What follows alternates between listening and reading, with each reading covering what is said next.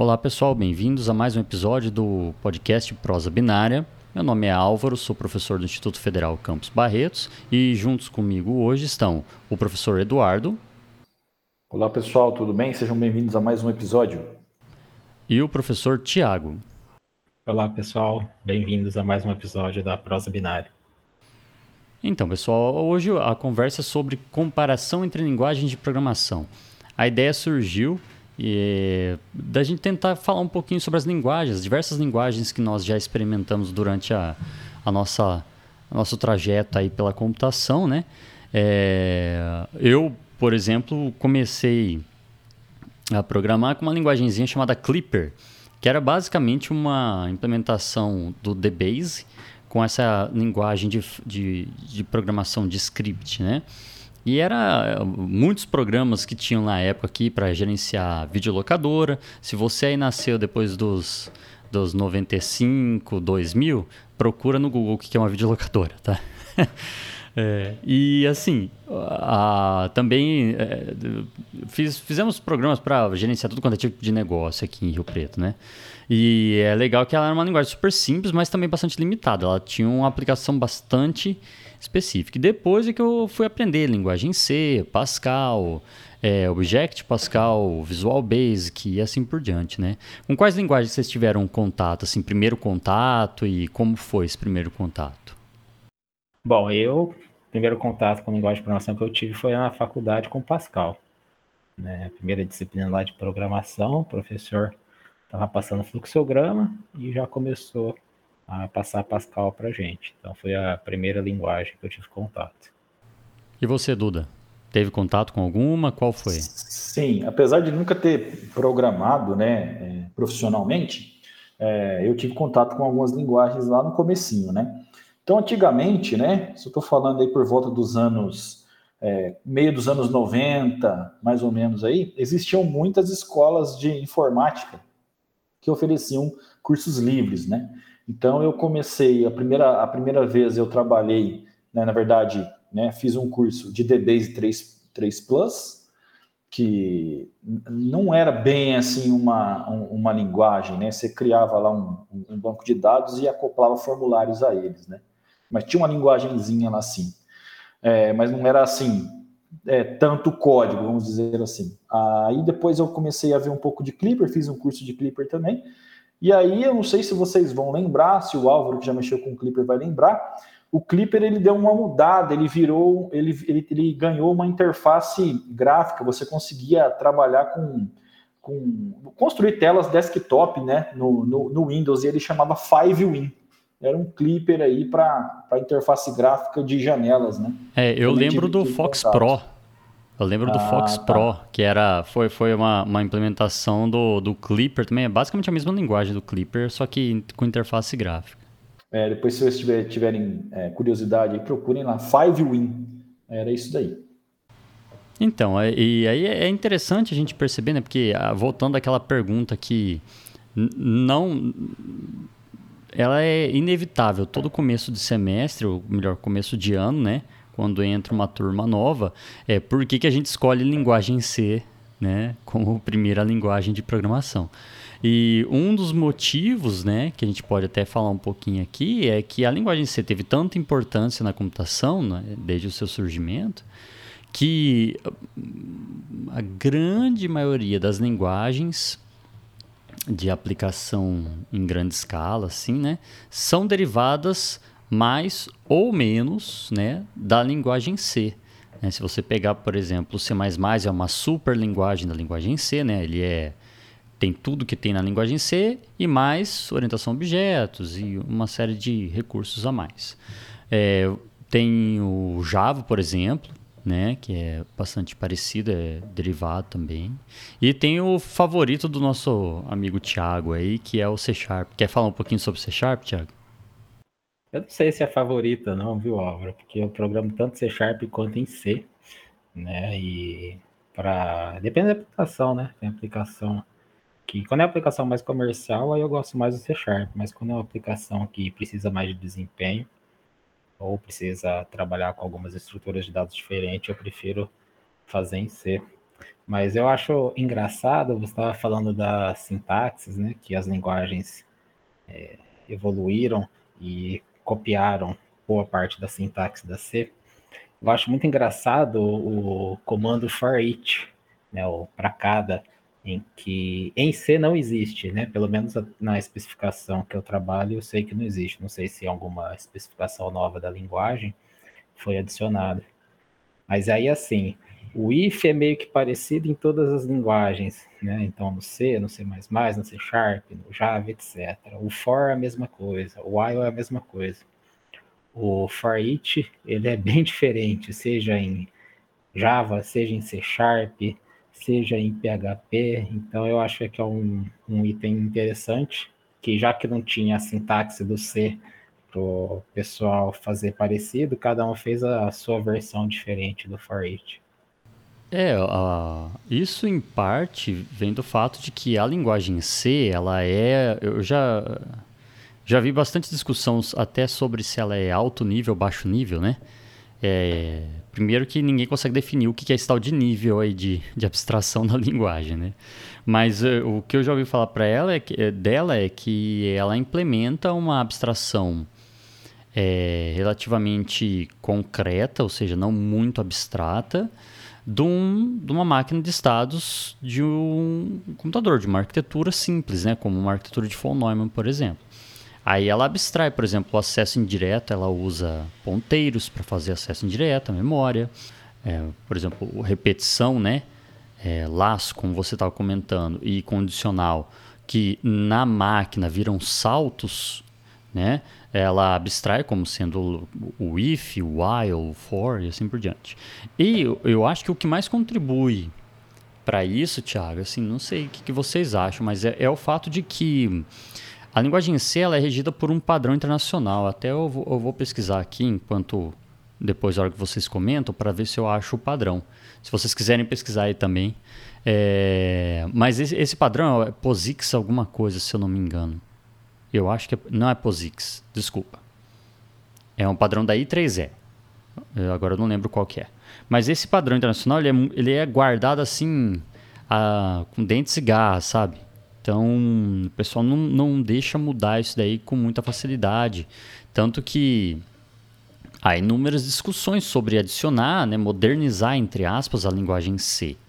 Só que você corre muito esse risco que você comentou, Thiago, de na hora de modernizar, você abstrair demais, perder essa representação é, próxima da máquina de estados do computador, né, da CPU, né? E além disso, qual das implementações diferentes de for each seriam adequadas para a linguagem C, sabe? É complicado de se definir, o pessoal não gosta de mexer muito nisso não. Inclusive, uma coisa que eu descobri, foi até engraçado. É, eu descobri quando eu estava fazendo meu doutorado que o comentário de linha, que é o barra barra, na uma das primeiras versões do C ele não era padrão. Né? Eu, quando eu fui fazer o doutorado, tive que fazer a implementação embarcada usando um compilador bem restritivo.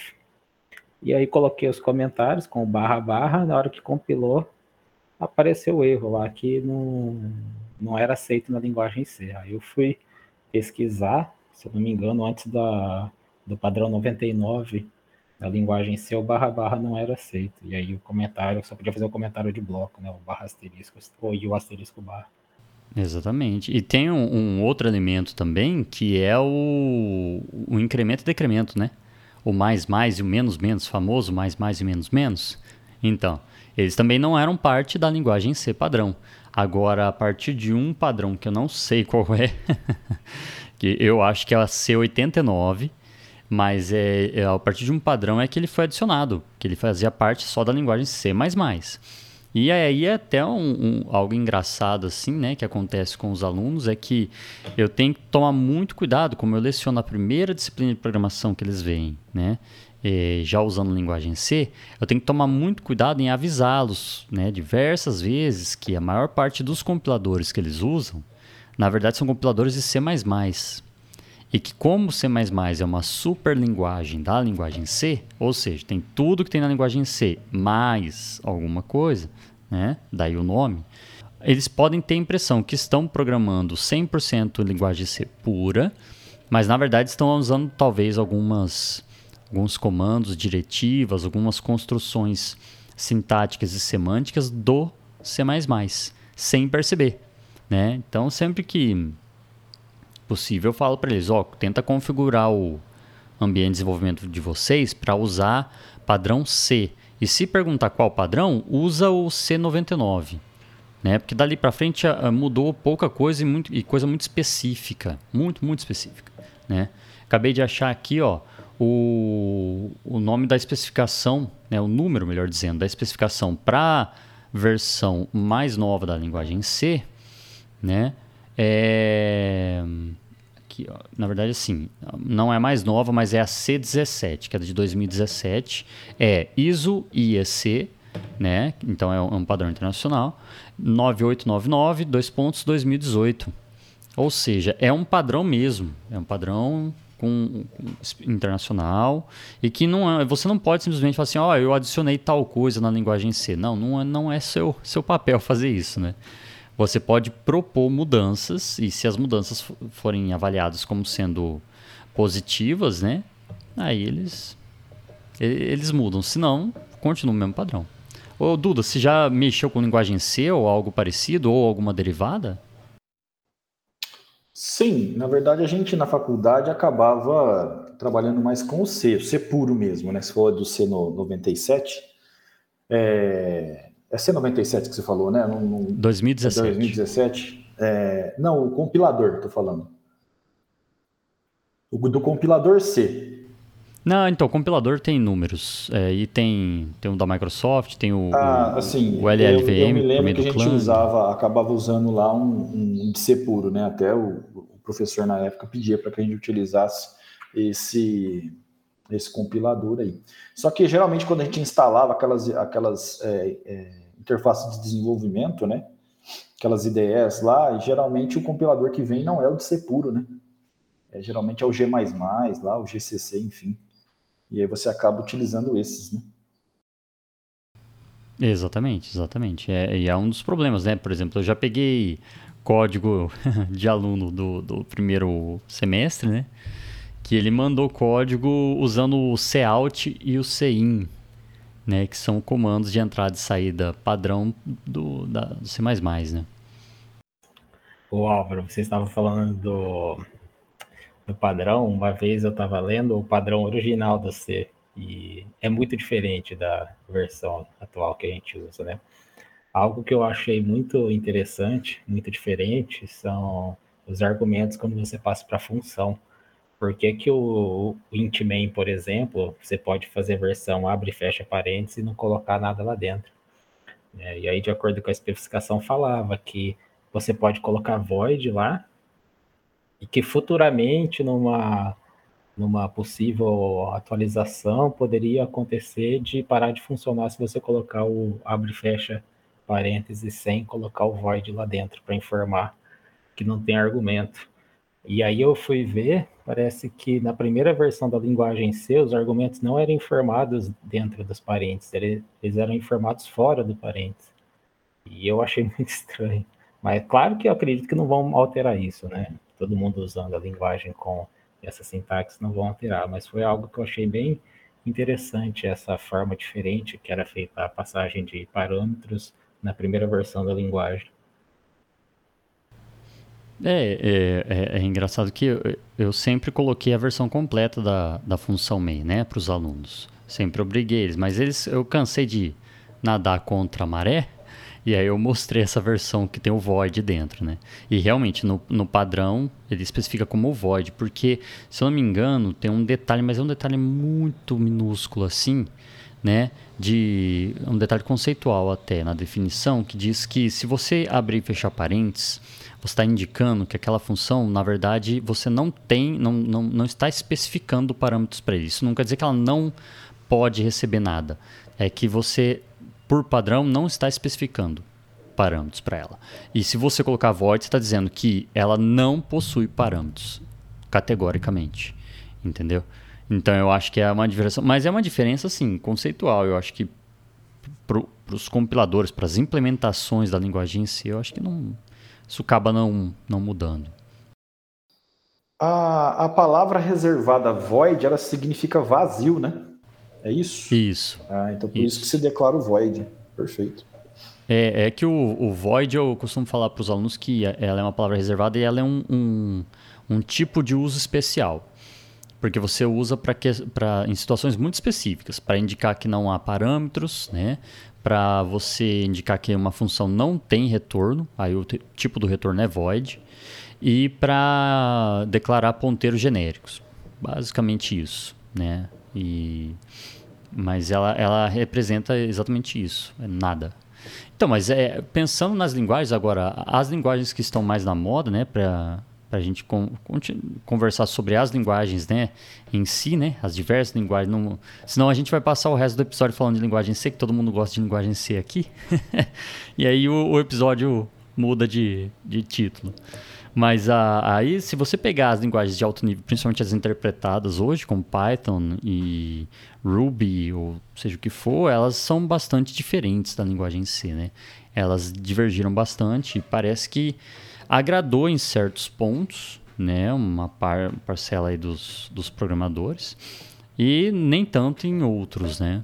Vocês já tiveram experiência com essas linguagens de mais alto nível que são diferentes da linguagem C? É, o que eu acho interessante nessas linguagens né, é tanto interessante para o aspecto positivo quanto negativo.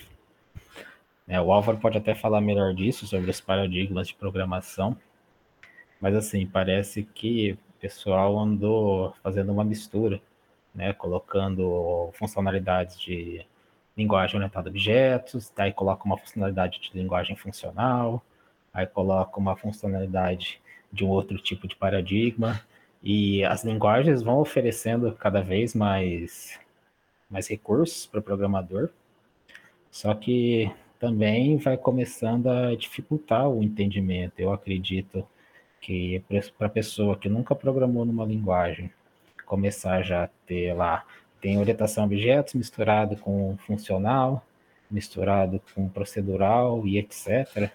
Né, eu acho que por esse lado fica um aspecto um pouco negativo.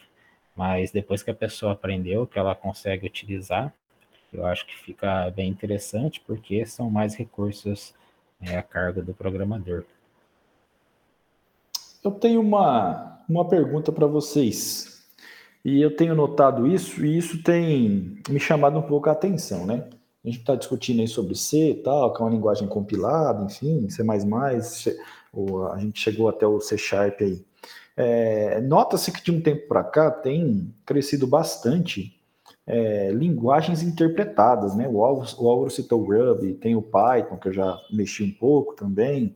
É, aí você vai para a web, né? PHP, é, JavaScript, e, enfim, né? O, é, o, que, que vocês acham? Por que, que a gente tem essa tendência de ir para as linguagens interpretadas e não para as linguagens compiladas como era o C antes? Ou eu estou falando besteira? Então, Duda, é, a, a, a resposta para a tua pergunta tem, não há uma resposta definitiva, né? Mas a questão do porquê que as linguagens interpretadas estão, parece que tem ganhando momento, é por causa, principalmente por causa da área de aplicação e, e acredito facilidade de implementação, né? geralmente você implementar um interpretador tende a ser um pouco mais fácil do que você implementar um compilador, né? É, você tem hoje em dia sistemas de compilação multiplataforma com o front-end e o back-end bem divididos, como é o LLVM, por exemplo, né? Mas é, geralmente o interpretador é mais tranquilo de se implementar. E a questão da área de aplicação em si, vai mais pelo fato de que essas linguagens, se você for observar, Python, né, Ruby, elas é, surgiram para a web como aplicação principal, ou tiveram sua aplicação inicial principal na web. Né, mesmo que não tenham surgido especificamente para isso, tiveram como aplicação principal a web. E aí, para a web, por exemplo, a, a, os scripts nesse tipo de linguagens têm que ser processados em conjunto com o servidor né, o servidor web. E aí é muito mais fácil você embarcar uma linguagem interpretada do que uma compilada. né, pela, pela, pelos, pelos recursos da linguagem, né, de declaração dinâmica e assim por diante. Então, mas é, é mais isso, cara. É, não sei, é, não sei se isso vai continuar, né? Porque, por exemplo, a Apple, ao invés de adotar uma das linguagens padrões, ela criou a dela. Né? Até um, em um próximo episódio a gente vai conversar um pouquinho sobre o ambiente Apple, que é parte Swift, Swift UI, né?